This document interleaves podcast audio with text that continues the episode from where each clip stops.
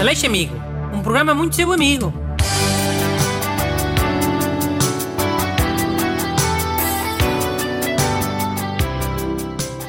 Bom dia. Bem-vindo ao programa que tem sido muito seu amigo. Eu sou Bruno Aleixo, o seu melhor amigo da rádio, e tenho comigo o meu amiguinho Busto, Bom dia. que vai ler já uma das cartas enviadas pelos nossos ouvintes. Exatamente. A primeira é da Ana Correia, que quer que ajudemos o namorado dela. E diz assim: Olá, Bruno Aleixo. O meu nome é Ana e adoro o meu namorado João, mas ele tem medo de ir ao dentista. Como é que eu resolvo este problema? Podem ajudar-me? Cumprimentos a todos. Obrigado. Ana, diz ao teu namorado que ele tem mau hálito. Ele assim já vai. E provavelmente até é verdade, se ele não, não costuma ir ao dentista e não. Ah, então é isso? A pessoa não vai tratar os dentes porque tem medo de dentista. Mas se for mau hálito já vai? Toda contente? Pff, rica lógica. Contente não vai, vai triste à mesma. Mas ter mau hálito é, é uma grande vergonha, que é das maiores vergonhas que há.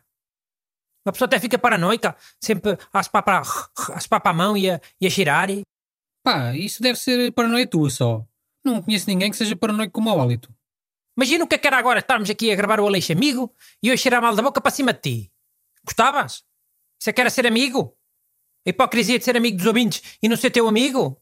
Ah, Pronto, ok. Eu é que achava que estavas um bocadinho a borrifar para isso. E que até fazias questão de ter mau hálito em algumas situações. Ainda aqui há uns tempos contaste uma história de um gajo que não, que não te assinava um papel qualquer. não, que isso às vezes eu uso para intimidar.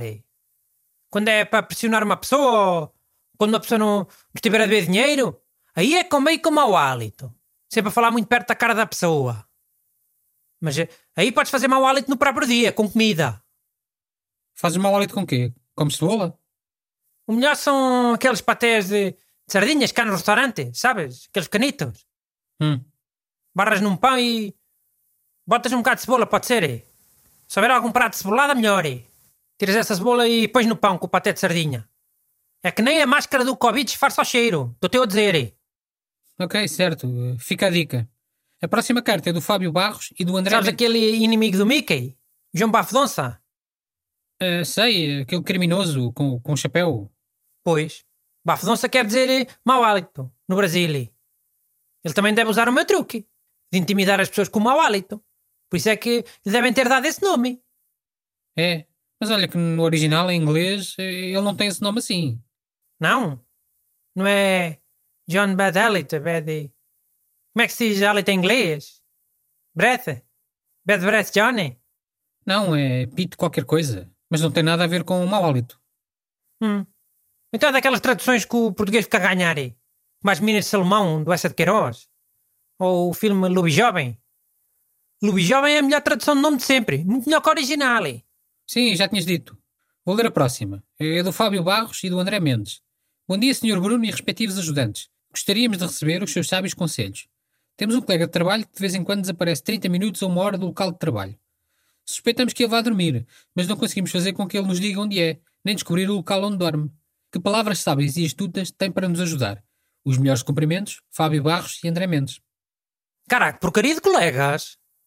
Antigamente as pessoas andavam preocupadas se as pessoas desapareciam para se irem drogar.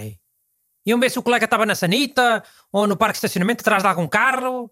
Todos preocupados eh, por ele estar eh, todo drogado a destruir a vida dele. Agora ficam aí invejosos por o, o colega ir dormir a cesta, enquanto eles ficam a mexer no computador eh, à hora do almoço. Mas olha que eles não dizem que é a hora do almoço. Dá a ideia que o outro desaparece sem mais nem menos, a horas aleatórias. Se fosse a hora do almoço era normal, né?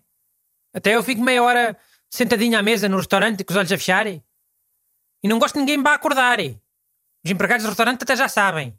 Depois o café é aquela meia horinha sentadinho, enquanto a cafeína não faz efeito.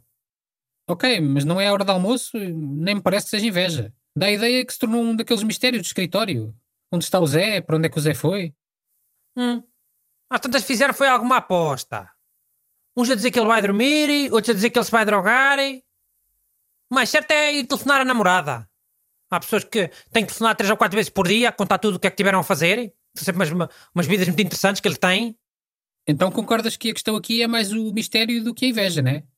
Sim, eles que descubram. Perguntam ao, ao amigo que desaparece qual é que é a opção verdadeira, o que é que ele foi fazer. Oh, Bruno, mas foi para isso que eles te escreveram para que ajudasse a descobrir, para lhes dares algum truque. E perguntar diretamente ao colega não deve é funcionar, não é? Já devem ter tentado. Então perguntei outra vez.